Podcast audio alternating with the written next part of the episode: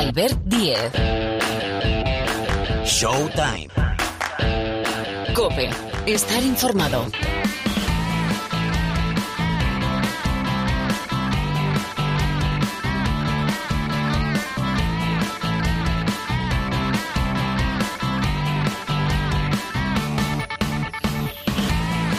Pues aquí estamos, ¿qué tal? Bienvenidos, bienvenidas una semana más aquí al Rincón del Baloncesto de la cadena Cope. Ya suena, aquí empieza Showtime, que hacía más de una semana, eh, iba a decir motivos técnicos, mm, que, que no estábamos muy católicos la semana pasada y al final, pues por exigencias obligadas del guion, no os pudimos acompañar, con lo cual ya estamos, ¿eh? Vamos a intentar recopilar, va a costar, porque la verdad es que hay una brutalidad de noticias y de cosas que mueven el planeta baloncesto, recuperar lo que hemos dejado atrás. Pero enseguida, la Liga Endesa, que estamos en semana importante, siempre que hay un clásico es una semana importante, ¿verdad? Bueno, tenemos clásico aplicado a la Liga Endesa. El domingo, próximo domingo, en el Palau, Barcelona-Real Madrid, que con la racha y esa crisis abierta que de momento sigue y no parece tener fin del conjunto blanco y con los partidos que ha recuperado del ACB el Barcelona pierde un poquito de interés por aquello de si estaba o no en juego la primera plaza de la Liga Endesa que sabéis da derecho a tener el factor pista en todas las eliminatorias del playoff, cuartos, semis y también en eh, la final. Pero tenemos clásico, vamos a preguntar por el Real Madrid, vamos a preguntar por el clásico. Tanto Barcelona como Real Madrid también son protagonistas esta semana porque recordad que van a quedar configurados los playoffs de la Euroliga, playoff de cuartos, con lo cual Barça, que es primero sí o sí, vamos a ver en qué posición acaba el Real Madrid, el Barça espera el octavo y en función de cuándo y cómo acabe el Real Madrid, que tiene ese último partido frente al Bayern de Múnich, veremos el rival del conjunto de Lazo. En todo y en cualquier caso, los dos van a tener el factor pista que se lo han ganado a pulso. Una semana donde también estamos pendientes de la Eurocup y de la Champions, que es la tercera competición europea en importancia, donde tenemos duelo español entre el Baxi Manresa y el Unicaja Málaga. Espectacular duelo en los cuartos de final de la competición. A puntito, claro, es que estamos en la recta final de la temporada. A puntito la postemporada, es decir, los playoffs de la NBA. Después hablamos de los Lakers y de más historias. Del MVP vienen Parra y Paniagua, sobre todo Parra, que ha comido lengua, con ganas de explicar muchas cosas. Ah, y tenemos campeón de la Liga Universitaria, Kansas, que ha ganado después de la mayor remontada de la historia en una final. 16 puntos ha levantado Kansas frente a North Carolina, Carolina del Norte. Tenemos campeón de la Copa Princesa, el Movistar Estudiantes. Aunque dicen algunos que está muy bien ver al Estu levantar un título, pero el partido que tiene que ganar es la reedición de esa final de la Copa eh, Princesa frente al Granada para recuperar esa primera posición de la Liga Leporo que da derecho a subir eh, de forma directa a la ACB. Bueno, esto y más historias. Dice Gil que viene, que vuelve, que trae el Supermanager. Eso en la parte final. Bueno, que no me enrollo más. Arrancamos. Showtime. Sonido López. Sergio López en la sala de máquinas. Aquí al micrófono, Albert Díez.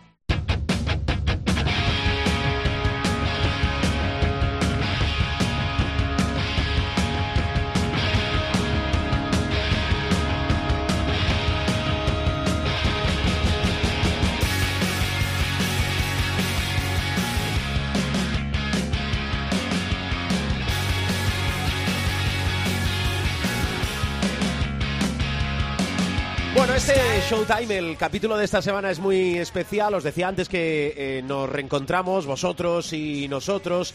Es semana de clásico. Pasan muchas cosas, ¿no? Eh, tenemos esa recta final de lo que es la liga regular de, del ACB, de la liga Endesa. Muy abierto por arriba, muy abierto por abajo. Eh, lo de la NBA, después vienen Parra, Paniagua, muchas historias. Pero es un capítulo especial porque nos ha dejado eh, una persona importantísima para el baloncesto, para el baloncesto español, lo que ha sido un pionero, que es Javier Imbroda. Con lo cual, este capítulo sirva de pequeño homenaje para recordar a Javier Imbroda, que ya fue recordado en todas las pistas de los pabellones de nuestro país, más allá de la máxima categoría que es la Liga Endesa. A ver, está por aquí Pilar Casado. Hola Pilar, ¿qué tal? ¿Cómo vas? ¿Qué tal, Albert? Muy buenas a todos. Qué fin Bueno. de semana más triste, ¿eh? Pues sí, la verdad es que sí. Muy triste y, y yo creo que también lo transmitimos también cu- cuando eh, hablábamos de Javier Imbroda. Estaba malito ya hace mucho tiempo, pero tú recordarás, Pilar, que, que vimos a Javier Imbroda en la Copa del Rey, no hace nada.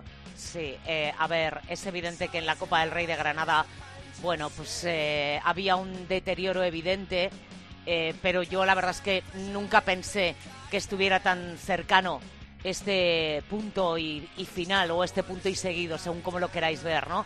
Yo recuerdo además, fíjate tú, en la Copa del Rey de Gran Canaria, la segunda, la del 2018, acababa de salir del primer tramo de la enfermedad, había superado la enfermedad, me acuerdo que estuvimos desayunando un día en, en el hotel en el que estábamos. Eh, yo a Javier le he conocido hace... pff, claro, es que yo soy también un poco más vieja que el hilo negro. No, tampoco y, tanto. Bueno, un poquito.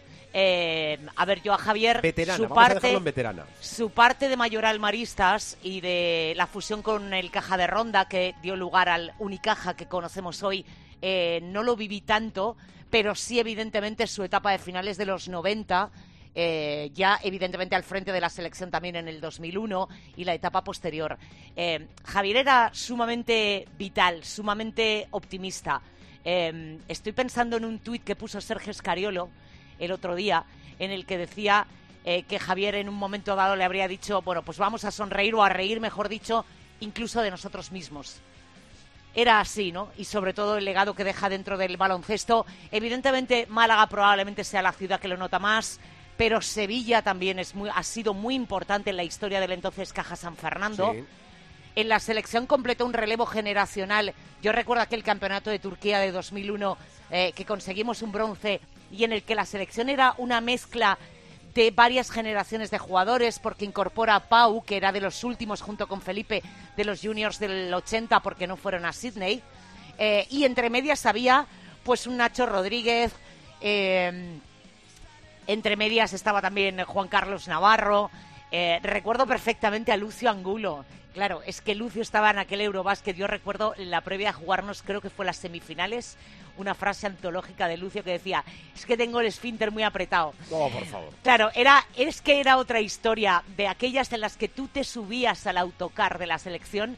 Eh, yo lo recuerdo porque me tocó a mí. Estaba Nacho Rodríguez y Juan Carlos Navarro al fondo del autocar y me estaban esperando con una botella de agua para echármela literalmente encima, yo intentando poner a salvo el teléfono.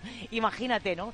Eh, y aquel europeo pasará por eh, un partido que marca la historia de nuestro país que es un España-Turquía en Ankara, en el que nos meten un atraco como un piano y echan a, y echan a Javier. Eh, le expulsan por técnicas. Es un árbitro que no ejerce en la actualidad, era italiano y se llamaba Colucci. Yo recuerdo el pospartido en el hotel de Ankara. Bueno, pues incluso en esas situaciones eh, Javier era especial. Bueno, tenía ese punto eh, genial de tomarse la vida, bueno, pues quizá con un punto de, de tranquilidad que muchos no poníamos, ¿no? Bueno, Javier Imbroda, eh, vamos a recordar a Javier Imbroda como lo estábamos haciendo ahora, como lo estaba haciendo Pilar con una sonrisa. El maldito cáncer, ¿eh? Eh, eh, 61 años, es que era muy joven. Bueno, el recuerdo para él, el abrazo más cariñoso para su familia, para sus conocidos, para sus allegados y para toda la familia del baloncesto. A ver, venga, em, lo nuestro. eh, si tomáis una foto de la clasificación de la Liga Endesa, veis que todos los equipos han disputado los mismos partidos. Eso es precioso. ¡Correcto! Eso es maravilloso. Ya, mira, la semana ya la hemos salvado, ¿verdad que sí? Bueno, a ver, que, que está todo muy emocionante por arriba, por abajo, pero equilibramos calendario y tus destacados, Pilar. ¿Por dónde arrancas? A ver. Pues eso te iba a decir, está el calendario totalmente al día. Solo queda recuperar aquella jornada que se movió del mes de enero, pero que se movió íntegra. Es decir, todos tienen los mismos partidos, es la jornada 19. De ahí que en Semana Santa vayamos a jugar una doble jornada de Liga Endesa. ¿Oído? Va a ser la 19 por un lado y la 29, porque este fin de semana se jugará la 28. Y por cierto, vaya jornada que hay de fin de semana, va a ser de traca. Bueno, hay que destacar al jugador de la jornada, que no es otro que Shannon Evans. Es el tercer reconocimiento tras completarse la jornada 27 en la que finalizó el duelo frente al UCAM Murcia, me refiero a Shannon Evans, con 30 de valoración. Es verdad que no le sirvió al COSUR Betis para ganar, que sigue en puestos de descenso a la Leboro. Lo había conseguido el martes en la 18 y el jueves tras disputar el encuentro aplazado de la jornada 20. Hay que decir que es la cuarta vez que Shannon Evans llega a la frontera de los 25 puntos y la quinta que consigue el doble doble en puntos y asistencias. En defensa, capturó cuatro rebotes, recuperó dos balones y cerró su estadística con cinco faltas recibidas. Es decir, sensacional. Vamos a ponerle una lupa al Río Breogán, porque es verdad que más de una vez coinciden en un mismo club dos jugadores con 20 o más de valoración, pero es menos frecuente que ocurra con tres compañeros de equipo. En el caso del Río Breogán, en su brillante triunfo frente al Hereda San Pablo Burgos, la cifra no fueron tres, fueron cuatro. Travel Hines, que fue la referencia breoganista con 29 de valoración, le siguió de cerca la que es estrella del equipo, Danan Musa, que volvió a exhibirse con 20 puntos, 7 rebotes, 3 asistencias, 27, pero le acompaña el que es su alter ego, que es Rasid Mahalbasic, nuevamente hace poquito ruido, pero es muy efectivo, acabó con 21 de valoración y se unió en ese partido Jordan Saco, un hombre que llegó a nuestro país, alto relodones, y que luego, bueno, pues ha formado parte de plantillas como la de Burgos o ahora como la de Breogán, se apuntó a esa fiesta, digo, llegando a los 20 de valoración, 12 más 7 más una recuperación y un tapón. Hoy hay que hablar de dos hombres de los equipos insulares. Uno es Artemi Pustoboy, 15 de valoración en el triunfo amarillo en Burgos. El ucraniano jugó este fin de semana uno de los partidos más redondos desde que llegó a la Liga Andesa y de eso hace casi siete años. Lideró el triunfo del Gran Canaria en el Buesa Arena ante Basconia con 26 de valoración. Anotó cinco de los seis intentos desde la línea de personal, nueve canastas de dos, alcanzó los 23 puntos, lo que es la cifra más alta de sus 167 partidos en la Liga Endesa. Añádanle tres tapones, tres rebotes, un robo, siete faltas recibidas y un más 12 en apenas 23 minutos y medio.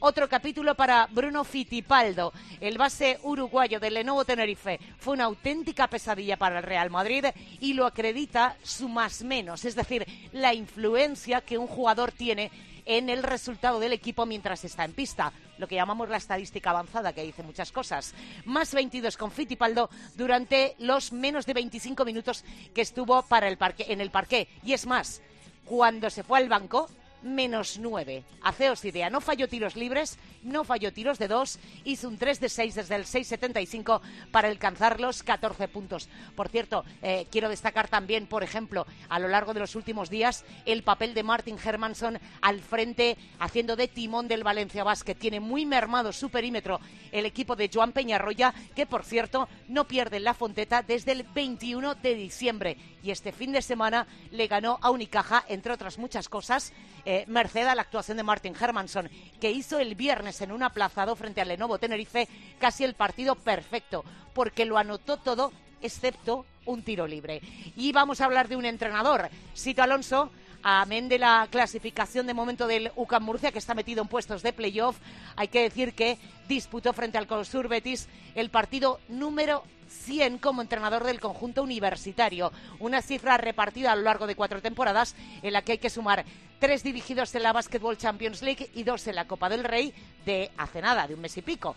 Con este dato iguala a Manolo Hussein en la lista de técnicos con más encuentros acumulados en la máxima categoría. Por delante solo están Felipe Coello, que es historia del club murciano, 111, y en segunda posición Josep María Oleart, 124. A lo largo de las 13 temporadas en la Liga Endesa, Sito Alonso está a punto de llegar a los 400 partidos y consagrarse como uno de los entrenadores de la actualidad con más partidos dirigidos. En este periodo ha entrenado a seis clubes.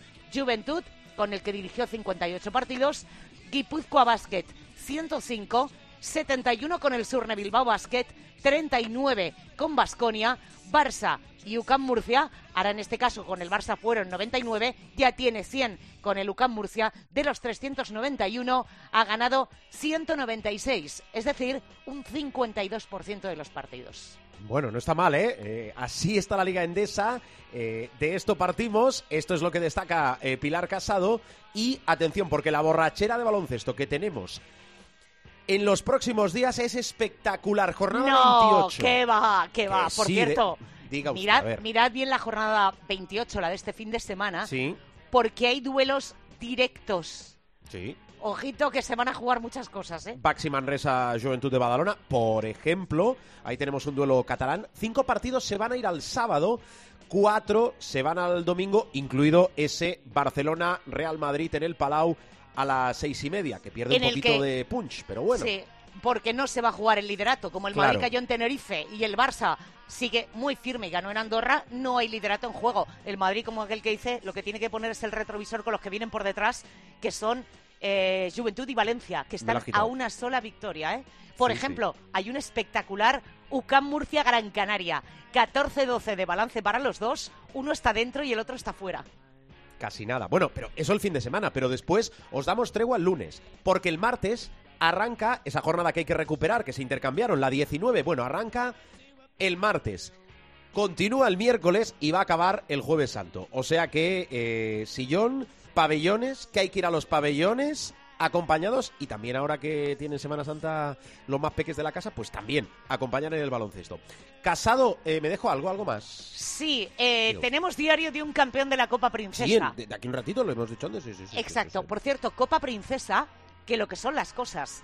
eh, se va a repetir, por cierto, ese partido en la Leboro el próximo domingo en el mismo escenario en el Withing Center. Ese tiene miga. Ese tiene miga porque se van a jugar el liderato Claro. y quién sabe si en un futuro en la plaza de ascenso directo a la Liga Endesa. Pero eh, hay que decir, hay que dar un dato. La final de la Copa Princesa la presenciaron más de 9.400 espectadores. Eso implica que había entre ellos, por cierto, más de 1.000 de Granada. Es el evento de baloncesto presenciado in situ más eh, cuantioso de lo que llevamos de 2022, porque el pabellón de Granada es más pequeño y fueron no llegaron a 7.000 y la final de la Copa de la Reina 3.500. Es decir, en un Movistar Estudiantes Granada 9.432. No está nada Ni tan mal, ¿eh? Ni tan mal. Bueno, pues después, eh, Fagiano, Lucas Fagiano, el jugador del Estu con el diario de un jugador de la Leporo. Casado, feliz semana, cuídate mucho. Prometo sobrevivir de aquí al martes que viene. Venga, hazlo. Eh, seguimos. A ver, más cosas.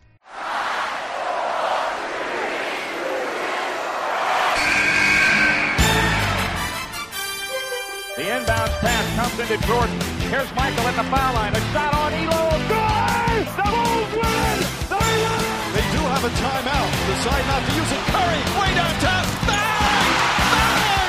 Oh, what a shot from Curry! Sol con ganas de jugársela. They do have a timeout. Decide not to use it. Curry, way downtown. Abrimos territorio NBA con profesor Miguel Ángel Paniagua. Hola, Pani, muy buenas. Muy buenas. Y Parrita, nuestro noctámbulo maravilloso. Hola, Rubén, ¿cómo estás? Muy bien, aquí estamos. Bueno, enseguida, enseguida territorio NBA, pero antes dos cosas que quiero comentar con el profe y con Rubén. Eh, primero, profe, eh, como tú nos sirves, dado tu bagaje, para tratar casi todos, si no todos los temas, te quiero preguntar por la figura de Javier Imbroda, que se nos ha ido muy prontito a los 61 años. Sí, desde luego. Bueno, Javier fue de todo. Eh, me refiero en, relación a mí, ¿no? Cliente, amigo, eh, amigo muy querido. Ah, y bueno, pues eh, luego ya en su última etapa política perdimos un poco más el contacto, pero siempre muy querido, ¿no? Un entrenador de oficio, es decir, eh, yo siempre digo que Javier eh, tuvo momentos extraordinarios, por ejemplo, dos finales, una con Unicaja y otra con Caja San Fernando, poniendo el baloncesto andaluz en el mapa del baloncesto ACB y del baloncesto español y europeo, diría yo. Pero realmente yo con el que siempre me quedo es con el uh, Javier Imbroda de Mayoral Maristas, un equipo modesto al que él ascendió, donde él descubrió, por ejemplo, a Nacho Rodríguez, con esa pareja de americanos Ray Smith, Mike Smith, que es legendaria, y con un espíritu de juego magnífico, ¿no? Y, y él allí fue muy, muy feliz. Luego ya, digamos, en un ambiente más profesional, pues lo hizo muy bien, llegó a la selección. Como todos en la vida, eh, tenemos uh, pues uh, altibajos, claroscuros. Es verdad que en el Real Madrid eh, no, no triunfó, eh, pero bueno, eh, eso desde el punto de vista profesional. Desde el punto de vista personal, yo siempre he considerado a Javier un luchador, una persona con, unos, con una integridad y con unos valores que han sido siempre inamovibles y por eso siempre digo que su legado va a permanecer durante mucho tiempo porque es el legado de un hombre bueno y sobre todo de alguien que nunca renunció a sus principios en ningún sentido, ni a nivel personal, ni a nivel de baloncesto, ni a nivel político. Mm. Hay una anécdota, mm, para algunos será una anécdota, para otros una curiosidad, pero eh, sirva dentro del currículum y para ligarlo eh, en este apartado que abrimos ahora en Showtime, que Javier Imbroda, año 2002, Mundial de Indianápolis, ganó a Estados Unidos en la lucha por la quinta plaza con aquel 81-75, eh, vaya, en la que es la única victoria española contra la selección de Estados Unidos en competición eh, oficial. Bueno, descanse en paz Javier Imbroda. Si quieres añadir algo, Parra, si no te voy a preguntar por el clásico, o también por el clásico, Barça-Real Madrid del próximo domingo que hablamos muchas veces cuando, por ejemplo, coge un clásico a finales de diciembre, a principios de enero, más allá de, ser eh, un momento de la temporada donde por aquello del deporte que hay puede encajar muy bien, pero el de este próximo domingo de la segunda vuelta de la Liga Endesa, con dos victorias más del Barcelona, con los dos pensando, yo creo, más una vez conozcan a su rival en los cuartos de la Euroliga en guardar fuerzas, me parece que es un clásico, ¿eh? Pero que no van a poner todo, todo sobre el parquet. Me da a mí, ¿eh? No sé qué piensas. Yo quiero decir solo una cosa de Imbroda, que a mí fue el hombre que me, que me mostró que podíamos ganar a cualquiera. Precisamente por el partido que dices tú, el de Indianápolis. Eh, porque en Indianápolis no ganamos a Estados Unidos, ganamos una selección NBA. Eh, que para un tío que lleva casi 30 años siguiendo la NBA, eh, eso, eso, es el sumum. entonces, cuando ganamos, sí, era un quinto puesto, no era mayor historia, pero ganamos a Estados Unidos y yo viendo la juventud de esa selección, a ese Pau Gasol, a ese eh, Navarro, a, los jóvenes que, empezaban a despuntar, eh, yo me di cuenta que ahí podía haber algo importante de cara, de cara al futuro, como luego eh, se demostró. para mí es un hombre de cimientos, fueron los cimientos de, de esa selección gloriosa que vino después y fueron los cimientos del título del Unicaja de Escariolo, porque si lo que ha dicho el profe eh, nada de eso habría existido. Eh, tiene, tiene un valor muy importante eh, Javier en, en, lo que es la historia del baloncesto español. En cuanto a lo del, a lo del clásico, está el Madrid para reservar. está, está el Madrid para reservar nada. O sea, saliendo a, a, darlo todo, pierde con todo el mundo, pues imagínate, si se reserva contra el Barça, lo mismo palma por 40. Sí, no, no, lo digo en el sentido de reservar, pero yo creo que ir, ir con el freno de mano, ¿no? Porque es que el Barcelona si pierde va a seguir líder. Eh, el Madrid si se desgasta tampoco te garantiza que te lleves la victoria del Palau, que te va a dar prestigio, que no está mal tal y como está el Madrid. no, pues si, la historia no es tanto prestigio como desprestigio. el Madrid se tiene que preocupar ahora mismo más por eh, no manchar más su imagen que por una victoria en, el Palau, que yo la veo prácticamente inviable, eh, no va a borrar los últimos dos meses lamentables de competición del Madrid que parece un equipo menor, y es, duro decirlo porque es, un equipo que aspira a todo, que estaba primero en la liga, estaba primero en Euroliga y que se ha deshecho como un azucarillo, pero es que los últimos dos meses del Madrid son impropios. O sea, está por debajo del 50% de victorias.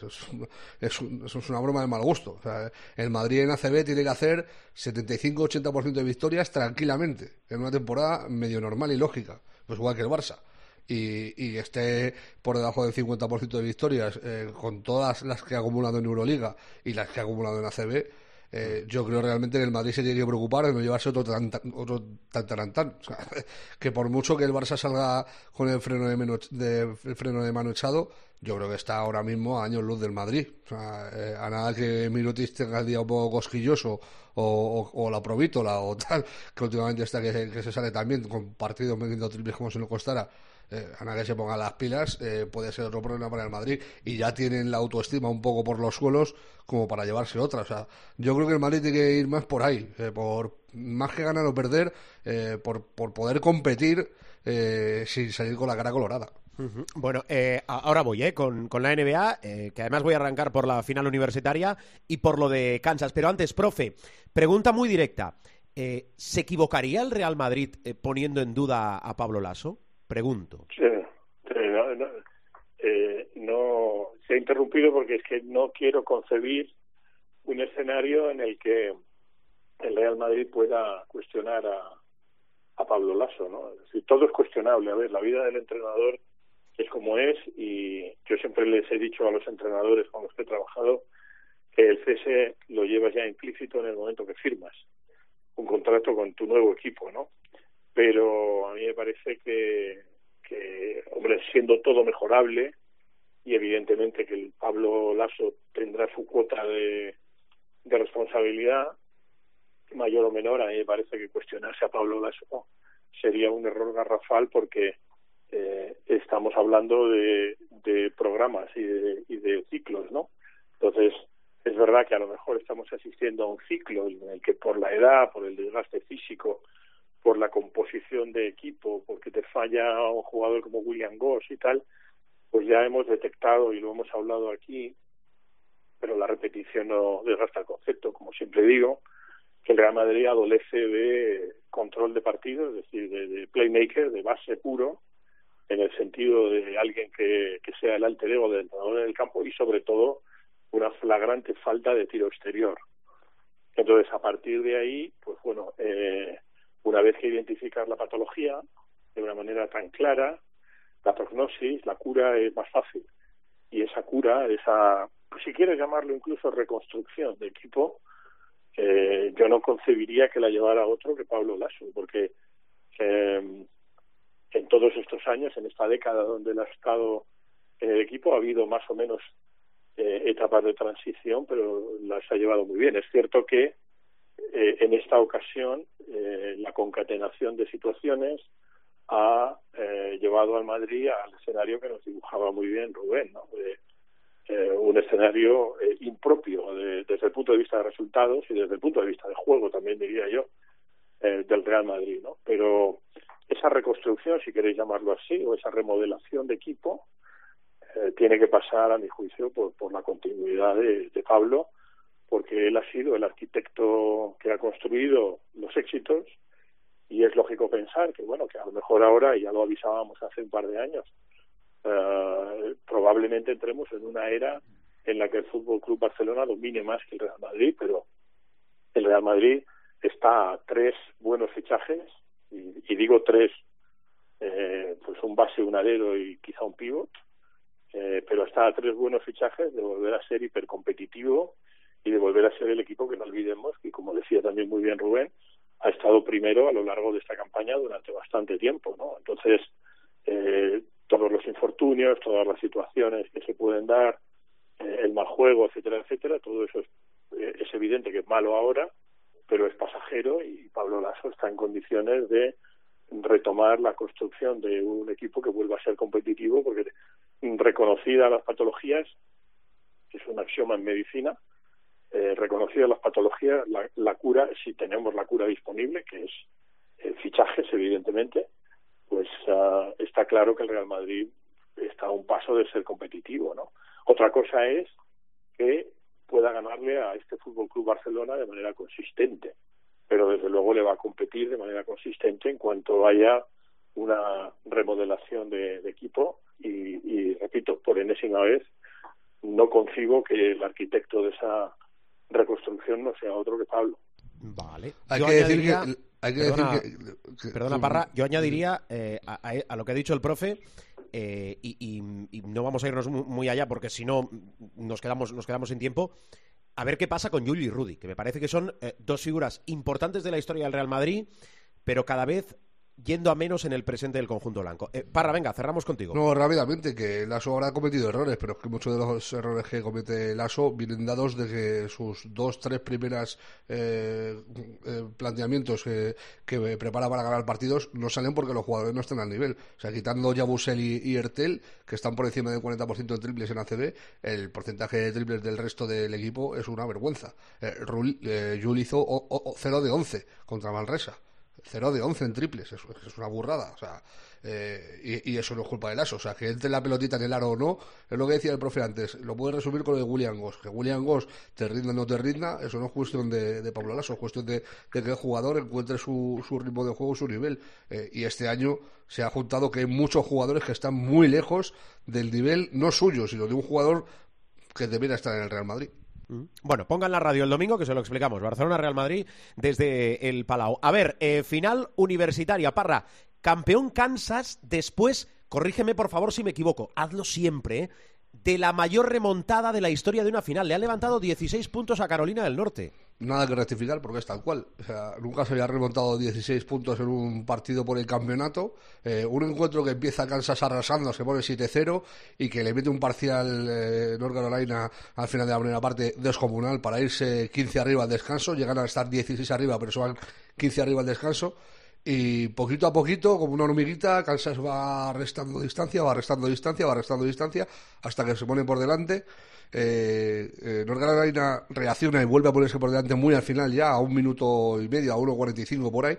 Eh, pero aparece McCormick y mete las dos canastas que a la postre le dan el título a los Jayhawks, que no ganaban desde el 2008, desde aquel campeonato que ganaron con el triple de Mario Chalmers, eh, no habían vuelto a ganar los, los Jayhawks, cuarto título para, para ellos. Eh, en un partido que por otra parte eh, tuvo de todo, tuvo mucha emoción, tuvo muchos fallos también, eh, sobre todo eh, Love que, estuvo fantástico en, en el partido, del primer partido de la Final Four eh, contra Duke, Karen Love, eh, el base de North Carolina, ayer estuvo tuvo un día ciago, eh, terminó con porcentaje lamentable, no sé si fue 8 de 24, una cosa así, tiró muy mal, muy mal y, pesó mucho al, al equipo. Eh, lo intentaron, pero, pero no les dio. No les dio. Y, y, al final Kansas, que recordemos, era el único número uno que había llegado a la Final Four, eh, como número uno, eh, se termina llevando el campeonato de forma merecida. Si hubiera ganado North Carolina, hubiera empatado eh, a, a, la entrada más baja, eh, el SID más bajo, que es un octavo puesto, en ganar el campeonato. Mm, vale, eh, profe, de, de, lo que ha sido el March Madness y sobre todo de los nombres pensando en la NBA, eh, ¿qué, ¿qué, nombres destacamos? A ver. Bueno, está claro que el torneo una vez más ha sido muy bonito, ¿no? Yo creo que eso es innegable. Eh, la prueba de ello es que, eh, y Rubén no me dejará mentir, eh, todas las apuestas que uno hace, que ya las hago de cachondeo, es decir, pues, parece que son muy ortodoxas y tal, pero dices, bueno, es que estoy absolutamente convencido de que esto no va a salir, ¿no? Fíjate que yo di como uno de los grandes favoritos a Kentucky, y Kentucky se fue a casa casi a las primeras de cambio, ¿no? Y es verdad lo que decía Paco González el otro día, lo que me preguntaba, o de lo que hablábamos Paco González y yo el otro día en tiempo de juego, que me decía, bueno, pero al final, que eso me lo dice mucha gente, ¿no? Mucho más mande, mucha Cenicienta, mucho Cinderella, que Cenicienta en inglés, como sabéis, sí. etcétera, etcétera, pero al final siempre llegan los mismos, Kansas, North Carolina, Duke, etcétera, y eso es verdad, es decir, generalmente las universidades top siempre llegan, ¿no? Lo que ocurre es que las universidades top a veces son cabeza de serie número uno, otras veces como le ha pasado a Carolina, pues el número ocho, etcétera. Pero en general el torneo ha sido muy, muy bueno. Eh, en cuanto a sorpresas, es decir, ha cumplido el guion.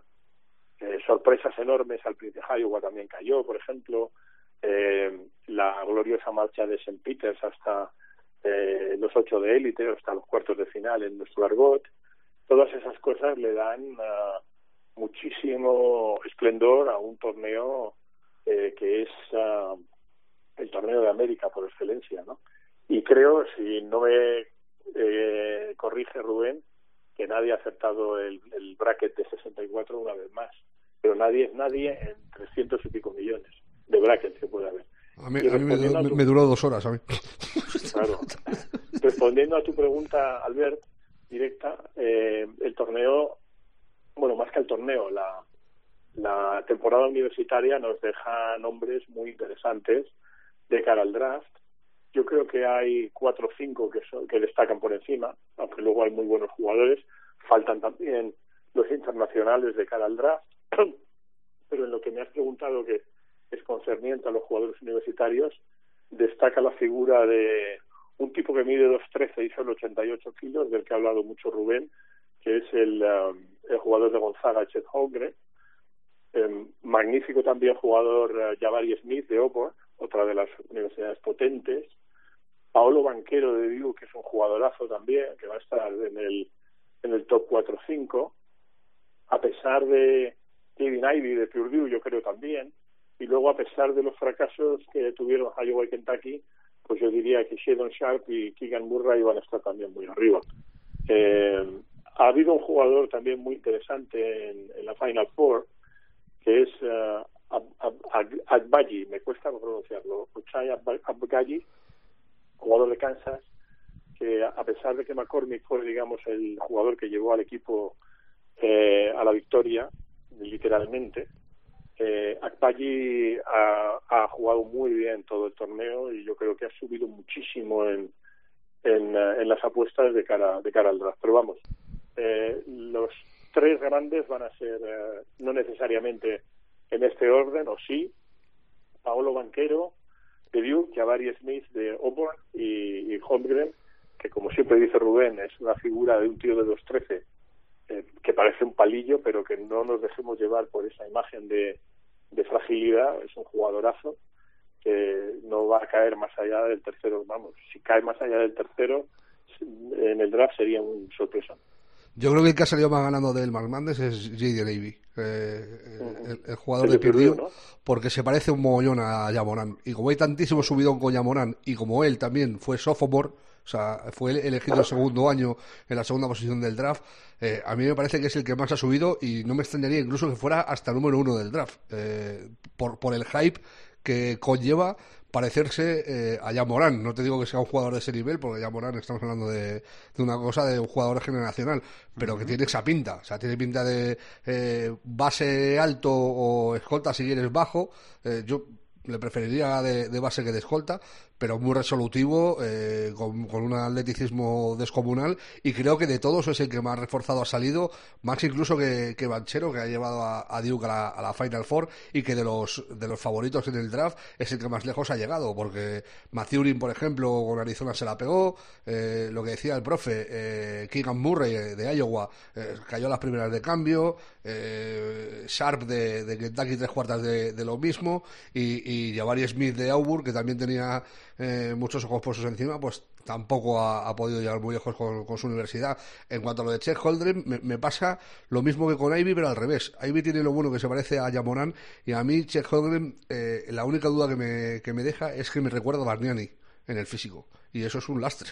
O sea, cual, cual, cualquier cosa que, que te rememore Barniani es un lastre. Pero, Traes los, los, peores fantasmas. Pero es verdad que es un pepino de jugador. ¿eh? Uh -huh. eh, se diluyó un poco en el, en el eh, segundo partido, el tercer partido, porque se cargó mucho de faltas. Pero pero es un jugador a tener muy en cuenta para lo joven que es, tiene un potencial descomunal y lo que dice el profe, si cae más allá del tercero, a mí me parece una aberración. ¿no? Bueno, despedimos la Liga Universitaria, despedimos a, a Mike Krzyzewski, 75 años, que yo le hacía un poco más joven, no mucho más, pero un poquito más joven.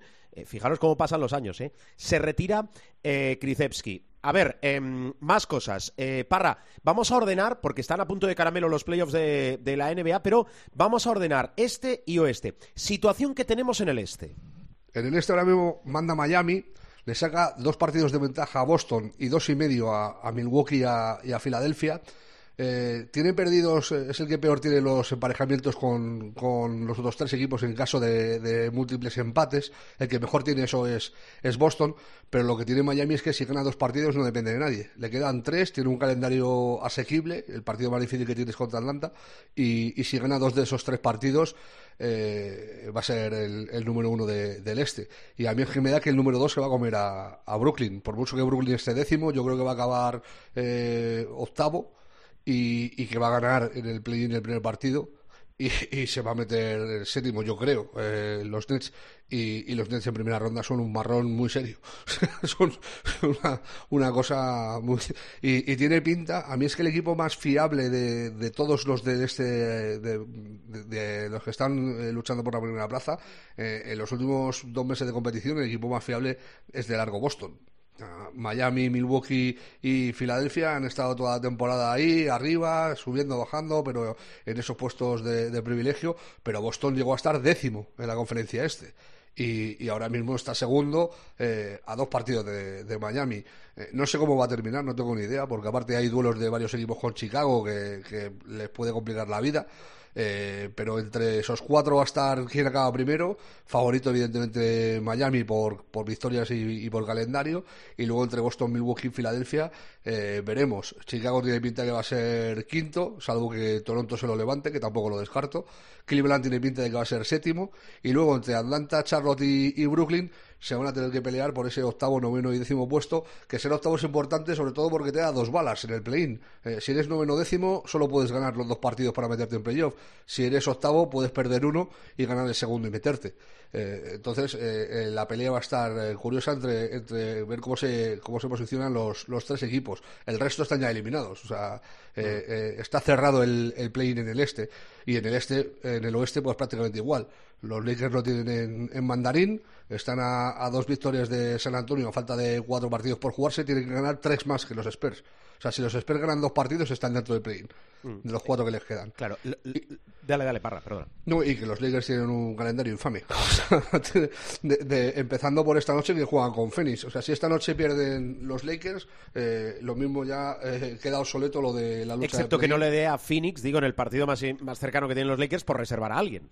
Sí, no, el otro día ya reservaron a, Booker y a, y Ayton y es lógico que en esta semana empiecen a, reservar jugadores, eh, sobre todo por, porque eh, ellos tienen la temporada hecha, ellos ya son primeros y, tienen la temporada hecha, pero es que ya te digo, si los, si los Lakers pierden con Phoenix y a San Antonio le da por ganar en Denver, que es complicado porque Denver también se está jugando la quinta plaza, eh, pero si San Antonio le da por ganar en Denver, los Lakers son matemáticamente eliminados.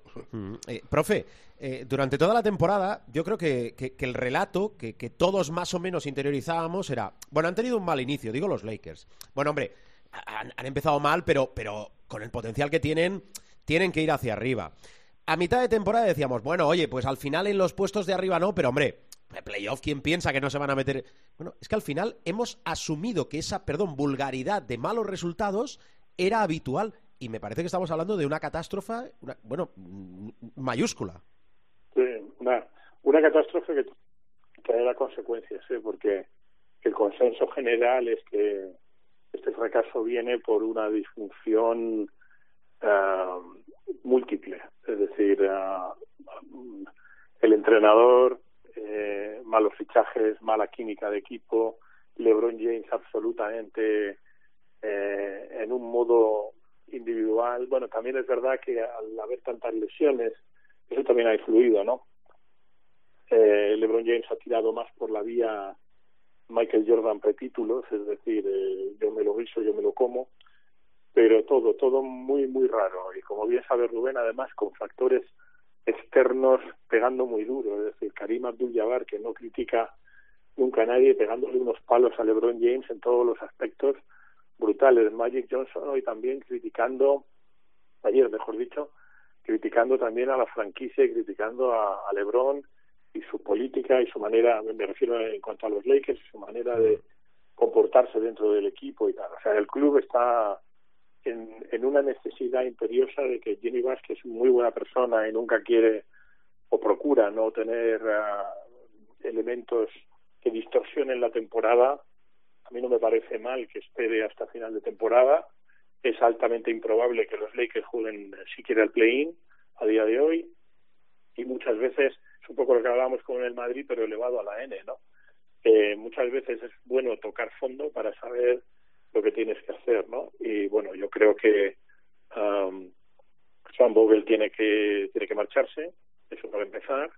Russell Westbrook, por supuesto, también, porque ha sido eh, ha, sido un cisma en el vestuario, no sé si queriéndolo o sin querer, y luego recapacitar mucho sobre sobre el papel de LeBron James, es decir, nadie cuestiona la estratosférica calidad de LeBron James, pero es muy fácil ser un líder cuando el viento sopla a favor y el barco va bien, pero el líder tiene que estar también cuando las cosas van mal, ¿no? Y yo creo que LeBron ha, ejercido muchas veces por sus declaraciones y por su manera de comportarse como un líder eh, improbable, ¿no? O sea, como un líder que ha ido más en contra de, la franquicia. Bueno, no quiero dejar tampoco a Rob Pelinka, el general manager, al que LeBron James ha criticado indirectamente hasta la sociedad. Entonces, bueno, yo creo que todo, todo eso, todo ese revuelto, ¿no?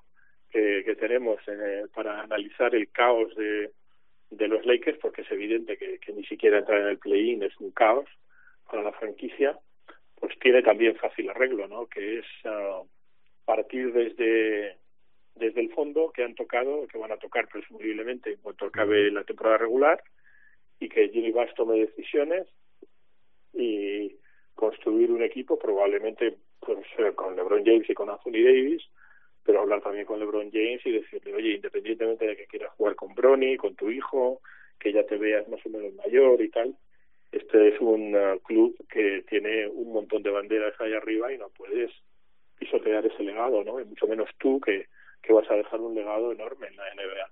Y también pasa mucho por saber qué van a hacer con Rob Pelinka, en principio Jenny Bass, por lo que uno sabe, quiere continuar con él porque es un general manager que tiene mucha influencia en, en el mercado, aunque no está bien visto por sus colegas de, de la NBA, y el entrenador es fundamental. Para mí, ese es el punto esencial, ¿no? Y, hablando de eso, pues gana muchos enteros Quinn Snyder, lo que pasa es que Quinn Snyder está con sus Utah Jazz, eh, le va bien, eh, pues están eh, son equipo de playoff, han hecho una excelente temporada una vez más y supongo que ahora mismo no está por esa labor. Para mí, por ejemplo, Quinn Snyder me parecería un entrenador magnífico para los Lakers y no el que está o el que me han dicho ya desde hace dos semanas o tres que está empujando a LeBron James para que vaya a los Lakers, que es que el señor Tyron Lue cruce la, la calle y se vaya de los Clippers a los Lakers. Y yo eso no,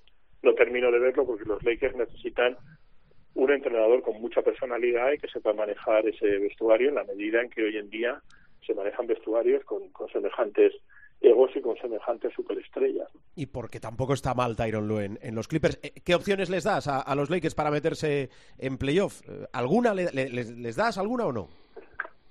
No, Hombre, yo, no, yo, creo, yo no. yo creo que, que, lo tienen muy difícil. Uh, quedan uh, eh, cuatro partidos, eh, si no me equivoco, o les quedan a ellos, vamos, cuatro partidos.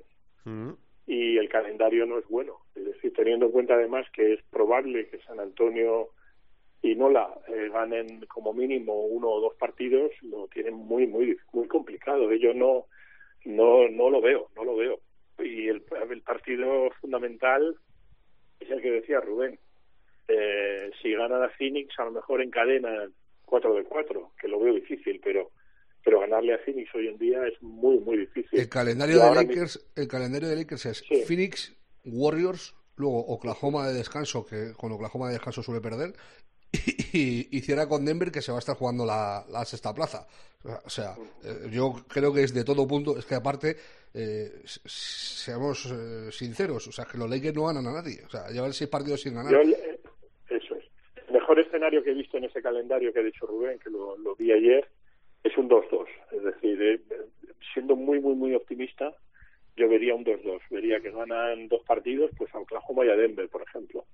Veo muy difícil que ganen a Warriors. Cámbiame Denver por Warriors, pero yo veo un 2-2. Con 2-2 no se meten. ¿eh? En el momento que San Antonio gane un partido. No, no, no. Eh, sin, sin, que, sin que gane San Antonio con 2-2 no se meten. Porque en el empate pierde con San Antonio. Ah, claro, es verdad que con el empate pierde con San Antonio. O sea que tiene, que ganar, tiene, que ganar, tres más. que Si San Antonio gana uno, le obliga a los Lakers a ganar los cuatro. A ganar los cuatro. Yo, okay. francamente, al ver a los, a los Lakers no les, no les veo en, en el play-in y por lo tanto veo una temporada de, histórica de fracaso, de las de las peores, porque en la, en la época de Mike Brown y cuando Clippers y Lakers iban de la mano eh, por el lado malo de, de la historia, tampoco se tocó tanto fondo, porque no había, había un run run con Mike Brown, había, pues bueno, una cierta idea de que el equipo no funcionaba y tal, pero no había, yo creo que ahí Kobe dominó mucho el escenario, eh, cosa que no ha hecho LeBron, no había este run run, y Rubén no me dejará mentir, es decir, este run run de que es que le pegan palos al equipo, a LeBron James y tal, todo el mundo. O sea, Pero es que no es lo mismo, profe, no es lo mismo quedarte fuera de playoff con Kobe y sus primos, como pasó en, en varias temporadas Eso. seguidas de los Lakers, que quedarte fuera de playoff con LeBron, con Davis y con Westbrook. Y yo reitero, eh, lo de Westbrook lo dije desde el segundo uno, que era una cantada de fichaje y que se iba a arrepentir, pero vamos, este, estaba convencido por la forma de jugar que tiene Westbrook y el tipo de jugador que es, pegaba cero con LeBron por mucho que LeBron se empecinara. Pero el culpable superlativo de todo esto, más allá de las lesiones que también han tenido que ver, Anthony Davis se ha perdido la mitad de la temporada entre pitos y flautas. O sea, que, eso también es importante. Si sí, en vez de Anthony Davis influye, hubiera influye, sido Westbrook el que se hubiera perdido media temporada, seguramente los Lakers estarían en séptimos o octavos. hubiese ido mejor a, a Los Ángeles. Pero, pero hay que decir que estamos a, a 5 de, de abril y nadie puede decir a qué juegan los Lakers ni cuál es el equipo de los Lakers. O sea, Orlando, que es la banda del tío Joe, tiene un quinteto inicial. Los Lakers no tienen un quinteto, no tienen ni un quinteto ni un sistema de juego. Y eso hay un nombre por encima de todos que tiene que ir a la calle, que es, es Vogel. Y luego, si lo que dice el profe, si tiras para arriba eh, de cómo ha, sido la confección del equipo con el, cementerio de, dinosaurios este que ha, juntado Pelinka, eh, decía el profe, no, es que Pelinka eh, tiene un gran nombre como, como eh, la relación con jugadores y tal, de, sí, de, su época anterior como agente, pero es que a Pelinka no le traga a nadie. O sea, es que a Pelinka en la NBA no le traga nadie. O sea, Pelinka, el activo supremo de Pelinka era Kobe Bryant. Y Kobe Bryant ya desafortunadamente no está. O sea, eh, a mí me sobran eh, tanto Vogel como, como Pelinka. Y el primero de todos Westbrook, evidentemente, claro. Bueno, a ver, más cosas. Seguimos para, para Bingo, para adelante.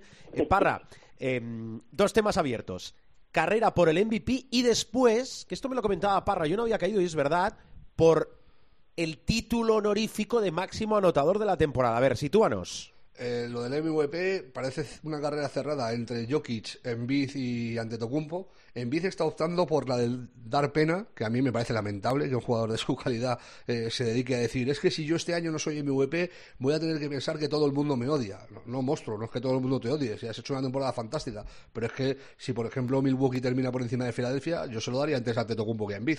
Eh, y por nivel de juego general de lo que es el respeto al baloncesto y a lo que es jugar bien al baloncesto, a mí Jokic me parece el mejor jugador de los tres. Por mucho que Antetokounmpo sea una fuerza de la naturaleza y un jugador irrepetible, que por cierto, si gana Anteto, se pone con tres. o sea, igual a, a, Moss Malone y a, y a Larry Bird. O sea, ya es historia suprema de la NBA si gana Antetokounmpo el, el tercer MVP. Si gana Jokic, repetiría y sería el decimotercer jugador que repite, el decimotercero o el decimocuarto, eh, que repite títulos en, años consecutivos y si llega a Embiid sería el primero. Yo, para mí el orden, ya te digo, dependiendo de cómo termine Milwaukee y Filadelfia, para mí yo pondría antes Anteto que, que a Embiid y por gusto y por cómo juega, para mí Jokic es el mejor de todos. Y es que aparte, eh, es que eh, Antetokounmpo es por derribo y, y Jokic te gana por plasticidad, por eh, sapiencia, llámalo X. A mí me llena más los ojos eh, eh. Dicho esto, cualquiera de los tres que gane será un justo ganador. Y hay tíos como Doncic que han hecho una temporada de locos, otros como Yamoran que ha hecho una temporada de locos, se ha perdido 20 mm, partidos y eso evidentemente le, quita de la lucha por el MVP. Pero, o sea, que no sea el MVP no quiere decir que la gente te odie o que eres un inútil. Quiere decir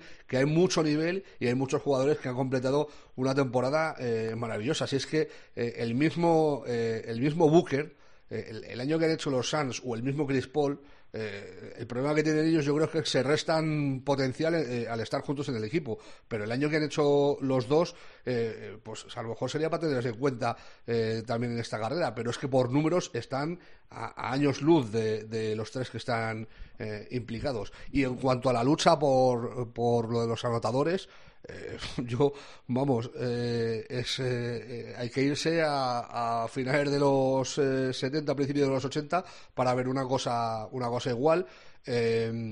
está Lebron con 30 con 3, 30 puntos, 3 por partido, Anteto con 30 con 2 y Envid con 30 con 1 a una semana de que termine la, competición. Y en los últimos partidos eh, todos se van a los treinta y pico, cuarenta eh, por el encuentro. O sea que no descartemos que suban eh, una decimilla arriba o abajo y va a estar hasta el último día, va a estar muy igualado. Y yo creo que eso es lo que le queda a Lebron, luchar por ser el, el máximo anotador de la competición, que sería una pasada, porque sería el jugador que más años ha pasado entre su primer título de anotador y el último, eh, superando a Michael Jordan, y porque no olvidemos que esta es su decimonovena temporada y ser el máximo anotador en su decimonovena temporada, por muy lamentables que hayan sido los Lakers, eh, también habrá que reconocerle el mérito a LeBron. Vale. A ver, las últimas de Miguel Ángel Paniagua y de Parra, ves preparando los partidos de la semana en curso. Eh, Parra, Miguel Ángel, el pueblo debe saber también el pueblo debe saber también que Rudy Gobert ha dejado saber al pueblo que eh, está dispuesto a escuchar ofertas. Es un jugador, no hace falta decirlo, importantísimo, particularmente para un equipo que quiera tener un pívot defensivo. Es decir, Rudy Gobert es el mejor pívot defensivo del mundo, pero sin ninguna duda. Ah, y ha dejado saber que está dispuesto a escuchar ofertas y ah, hay varios equipos que están interesadísimos y entre ellos eh, los que más ah, suenan son eh, Toronto, que yo creo que tiene muchas opciones de, de llevárselo, y ah, también ha sonado, pero aquí hay que tomarlo todo con un grano de sal para los Clippers. Eh, los Clippers siempre están en todas, pero luego difícilmente se llevan se llevan alguna. Pero yo le veo muy encajable en los en los Raptors y la razón por la, por la que eh, posiblemente haya pedido o usted le haya dicho a su agente que escuche ofertas, aparte de porque puede, por su estatus a final de temporada, es porque parece que no hay muy buena relación con, la, con Donovan Mitchell, que es la, la otra superestrella, más todavía que Boder de los uh, de los Utah Jazz. Y si además se va el entrenador Quinn Snyder, que tiene novias por todas partes, le quieren los Spurs, le quieren los Lakers, eh, Rodrigo Gobert y Snyder están muy unidos, están muy cercanos, y a lo mejor Quinn Snyder también si puede tirará de él, pero a su vez también es un elemento para que Gobert eh, no siga en, en, Utah. Es decir, si se te va el entrenador que te protege y te quedas con el jugador con el que no te con la otra mega estrella con la que no te llevas bien, pues la conclusión lógica después de mucho tiempo que lleva uno en esto es que es natural que Rudy Gobert haya dicho a su agente, tiene dos, uno en Francia y otro en Estados Unidos, que escuche ofertas en la, en la NBA porque las va a tener, pero Toronto está dispuesto a tirar la casa por la ventana. Mm. Parra. De partidos de la semana, eh, es, esta semana es súper complicado hacerlo porque hay que decir 50 partidos. Es que es la última de la competición. Pero si quieres te, te destaco, por ejemplo, sí. en la madrugada del martes al miércoles, un Chicago Bulls eh, Milwaukee Bucks. Eh, los Bulls para cerrar su quinta plaza y los Bucks para intentar eh, subir de esa tercera que ocupan ahora. Eh, al día siguiente, los, los Bulls reciben a los Celtics, que le va a venir bien eh, a, los de Boston, que estén cansados de pegarse con un eh, rival el, el, día anterior. Eh, del, del, jueves, de la madrugada del jueves al, al, viernes, un Toronto Raptors contra Filadelfia, que aparte es a la una y media, y un Milwaukee Bucks Boston Celtics, o sea, duelo directo. Que, que, puede marcar mucho eh, el devenir de, de cómo queda la, la posición en, en, la conferencia en la conferencia este. Luego del viernes al sábado eh, Brooklyn contra Cavaliers. Eh, que es importante también para, eh, para los de Brooklyn ganar por lo de subir plazas y ese mismo día juegan Miami contra Atlanta Hawks si Miami gana en casa a Atlanta, le hacen un favor a, Brooklyn y, y, un favor a sí mismos, porque se lo quitarían de, de en medio, podrían quitárselo de en medio. Luego, del sábado al, al domingo, eh, hay muy pocos partidos y casi ninguno es importante, o sea, no hay ninguno en el que se juegue nada vital. Y luego, el último día, hay 2, 4, 6, 8, 10, 11, 12, 13, 14, 15. Juegan todos, no me lo creo. Sí, sí, juegan todos el último día. Pues no lo había mirado, pues yo creo que es de las pocas veces que han jugado todos los equipos. Sí, eh, sí, sí. Eh, no, no, no, lo había mirado, sabía que no había es, el, un... no es la radio en directo, es el podcast en directo. Sí, sí, no, es que sabía que había un montón de partidos el último día, pero no que jugaban todos. Eh, y, y, aquí, pues, eh, el, el partido más decisivo es que yo creo que va a estar casi todo decidido. Eh, menos eh, quizá eh, los puestos que van del, del tercero al, al, quinto, sexto en, en el oeste. Eh, hay que ver cómo va la semana con Dallas, cómo va la semana con, con, Golden State, cómo va la semana con Denver y cómo va la semana con Utah, que son los puestos que van a, que van a estar bailando. Yo no creo que a Minnesota le dé para, para trepar a playoff. Está, están séptimos y creo que séptimos se van a quedar. Pero si se despista Utah, eh, los tienen a, a, un partido y medio. O sea, eh, raro sería pero, pero bueno, eh, no, no, tiene pinta de todas formas el, el oeste de, de, cambiar mucho eh, de aquí al final. Eh, ya sabemos que Phoenix está primero y, y, Memphis segundo y eso no va a cambiar. Eh, Dallas le puede quitar la plaza a, a los Warriors, estará un partido. Eh, pero creo que esos van a ser los cuatro equipos que van a gozar de factor cancha en primera ronda. Y luego a ver entre Denver y Utah cómo quedan si quinto o sexto que es importante eh, por ver cuál es el rival que, te toca en, en, primera ronda. Con todo y con, y con eso eh, quiero destacar eh, la temporada de los Clippers aunque parezca una coña. O sea, estamos hablando de, del ridículo espantoso que han hecho los Lakers. Los Clippers han palmado a Paul George 43 partidos esta temporada y a Kawhi Leonard 78. o sea, que no ha debutado, vamos. O sea, 79, perdón, que llevan ya eh, 79 jugados. Sin Kawhi Leonard y sin Paul George más de la mitad de la temporada, están octavos y le sacan ocho victorias a los Lakers. Ese es, ese es el nivel de, de vergüenza que, que les debería de dar a los jugadores y, a- y al cuerpo técnico de, de los Lakers, eh, ver cómo sus vecinos están muy por encima, habiendo tenido penurias eh, bastante peores que las suyas. Bueno, pues explica. No está mal, ¿eh? Todo lo que hemos comentado. Profe, la semana que viene más. Vale, yo me apunto a Jokic, ¿eh? Como MVP. Tú- Ah, vale, vale, pues venga, lo... apuntado. Eh, Parra ya lo ha dicho también Jokic, con lo cual, eh, vosotros que nos escucháis, pues escoged si tenéis oportunidades y si os lo preguntan y si queréis, queréis entrar en el juego. Parra, te escucho la semana que viene. Un abrazo fuerte. Cuidaros, adiós. Seguimos, Showtime.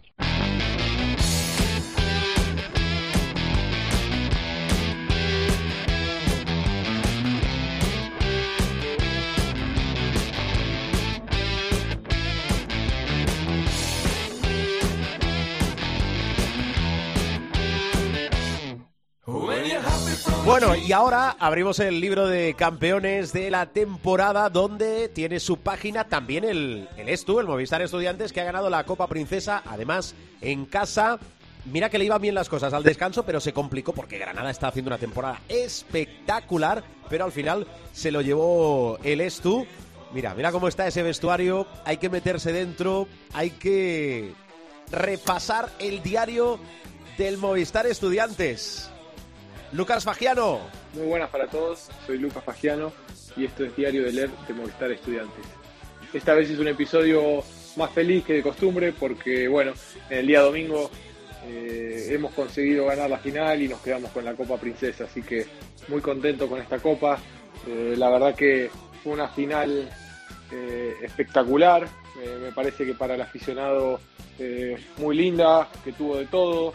Dominamos nosotros la primera mitad, Granada se vino en la segunda y el final fue un final para el infarto, donde bueno, eh, afortunadamente eh, conseguimos la victoria y, bueno, la verdad que lo celebramos mucho porque no fue fácil conseguirlo.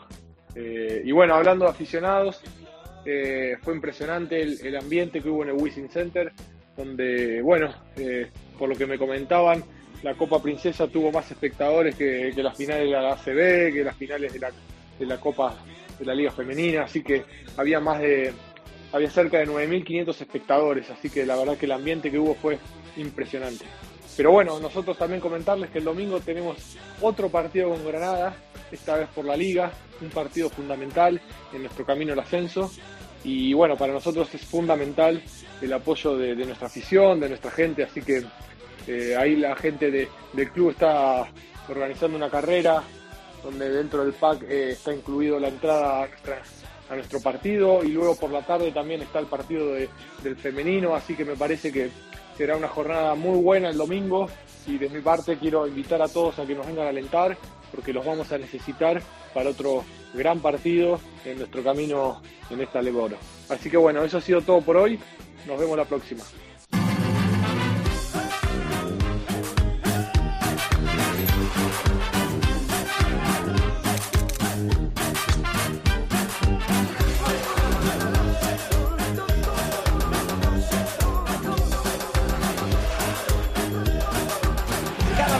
Más, cada vez me gusta más la sintonía de la sección. José Luis Gil, ¿cómo estás? Muy buenas. Muy buena. Es una sintonía que no tiene nada que ver con la sección, pero bueno, es la Bueno. sintonía que... Oye, ¿qué tenían que ver No los nos vamos a meter en ningún jardín, pero oiga, defina usted esto de no tiene nada que ver. ¿Por no, qué no? No, A vamos, ti no, te a- debes, a ti no te debe sonar porque te identificas poco, cada vez tienes más desapego con el, con el producto. No pasa nada. No, con lo, con lo que tengo desapego es que es con que no me llames cuando hacemos 168,60 y me llames para clavar el rejón cuando hacemos 142. Eso es Mire, lo que... eh, como he explicado al inicio del programa, eh, problemas no técnicos, porque problemas técnicos no hubo ninguno, fueron problemas personales.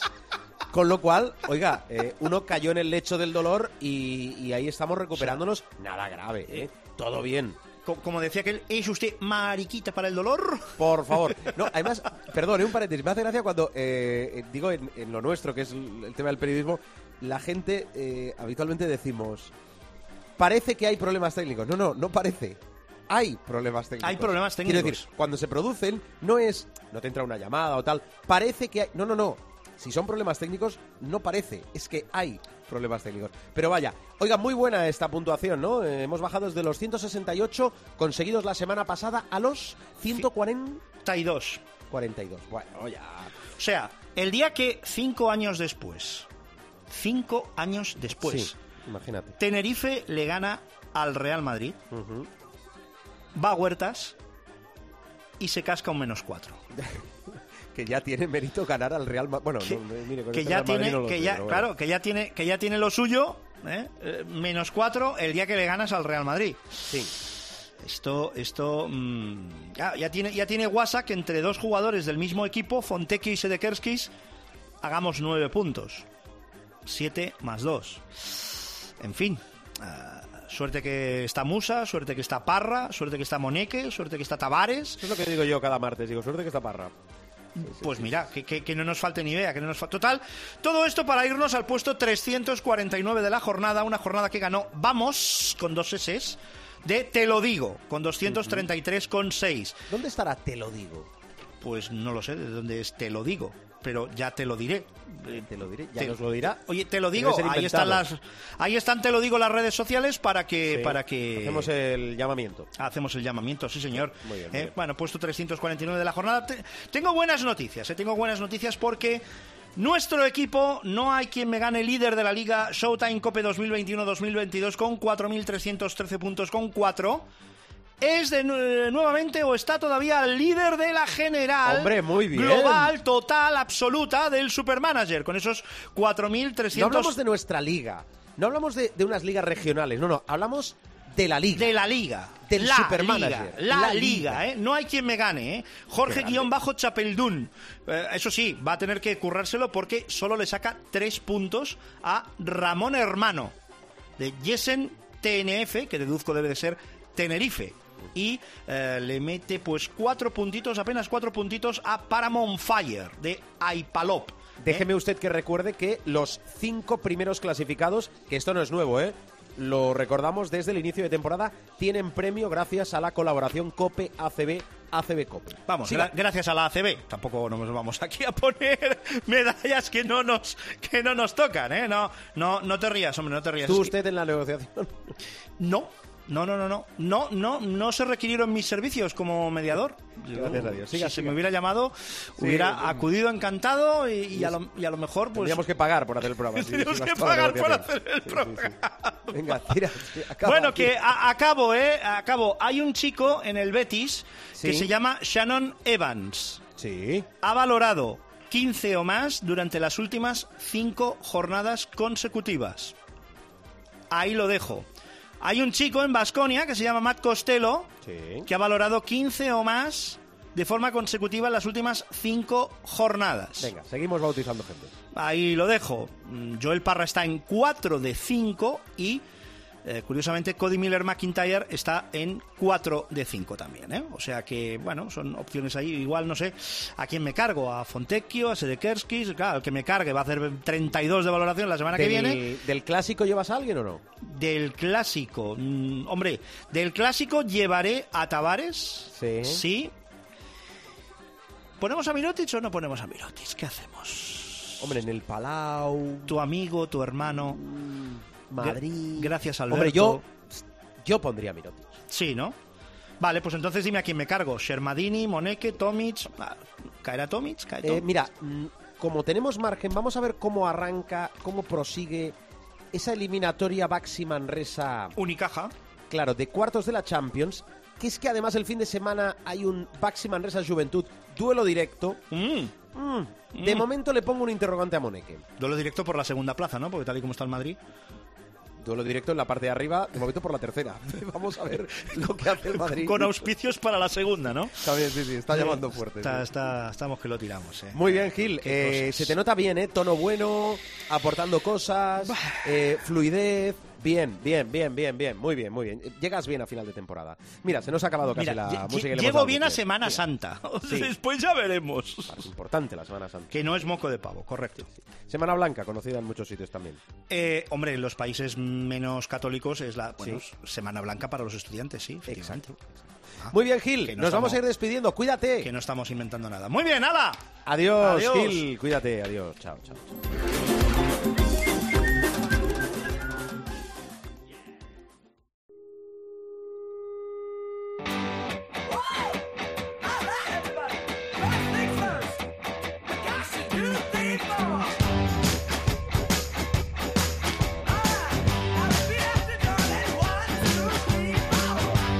Pues eso, que nos vamos, que bajamos la persiana del capítulo de esta semana. Os recuerdo, esto es información servicio, ¿eh? Que en www.cope.es, nuestra web, en renovación constante, buscáis el espacio de Showtime y allí encontraréis todos los sonidos, es decir, todos los programas básicamente de esta temporada, pero que si tenéis curiosidad podéis tirar atrás, atrás, atrás, atrás, atrás y encontrar también los capítulos de temporadas anteriores que llevamos ya unas cuantas, ¿eh? unas cuantas temporadas desde diciembre de 2010, más de una década, casi nada. Y también nos podéis descargar, escuchar, en el orden que queráis, escuchar o descargar a través de los principales portales de descarga, iTunes, iBox, hay muchísimos. Es decir, que os damos muchísimas facilidades. Sabéis que salimos habitualmente, habitualmente los martes. Capítulo nuevo cada martes de Showtime. Feliz semana, feliz semana de baloncesto y sobre todo mucha prudencia. Adiós.